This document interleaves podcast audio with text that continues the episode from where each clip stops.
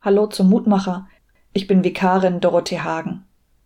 Heute, der 27. Februar, ist Welttag des Eisbären. Eisbären. Wie war das nochmal?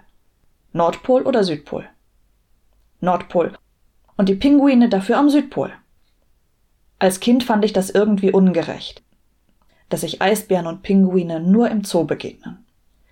Irgendwie konnte ich sie nicht an den entgegengesetzten Enden der Welt denken. Schließlich sind es doch beides Tiere, die das Eis lieben.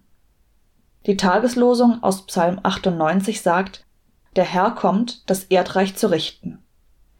Er wird den Erdkreis richten mit Gerechtigkeit und die Völker, wie es recht ist. Also werden Pinguine und Eisbären dann endlich zusammenleben? fragt mein kindliches Ich. Ist das so wichtig? Geht es hier nicht um viel mehr? fragt mein erwachsenes Ich. Ja und nein, sagt mein theologisches Ich. Klar geht es um viel mehr, wenn Gott am Ende der Zeit über die Welt richten wird. Es geht um uns alle, um Gottes unendliche Gnade uns kleinen Chaoten gegenüber. Und in dieser Gnade wird er sicher auch die Frage nach den Pinguinen und Eisbären klären. Da bin ich mir sicher. Aber wie Gottes Plan aussieht, das wissen wir nicht. Wir können nicht in Gottes Kopf schauen, und wir werden es auch nie können. Dennoch bin ich mir sicher, dass Gott es gut mit uns meint. Und in diesem Vertrauen dürfen auch unsere kindlichen, albernen Seiten ab und zu die Oberhand haben. Lass uns gemeinsam beten.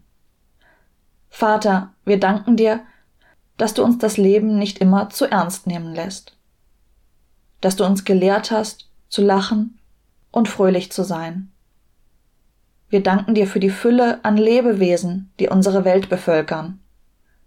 Hilf uns, sie zu schützen und zu bewahren, wie du uns beauftragt hast. Schenk uns den Mut und die Kraft, in diesen und die kommenden Tage zu gehen mit einem Lächeln auf den Lippen.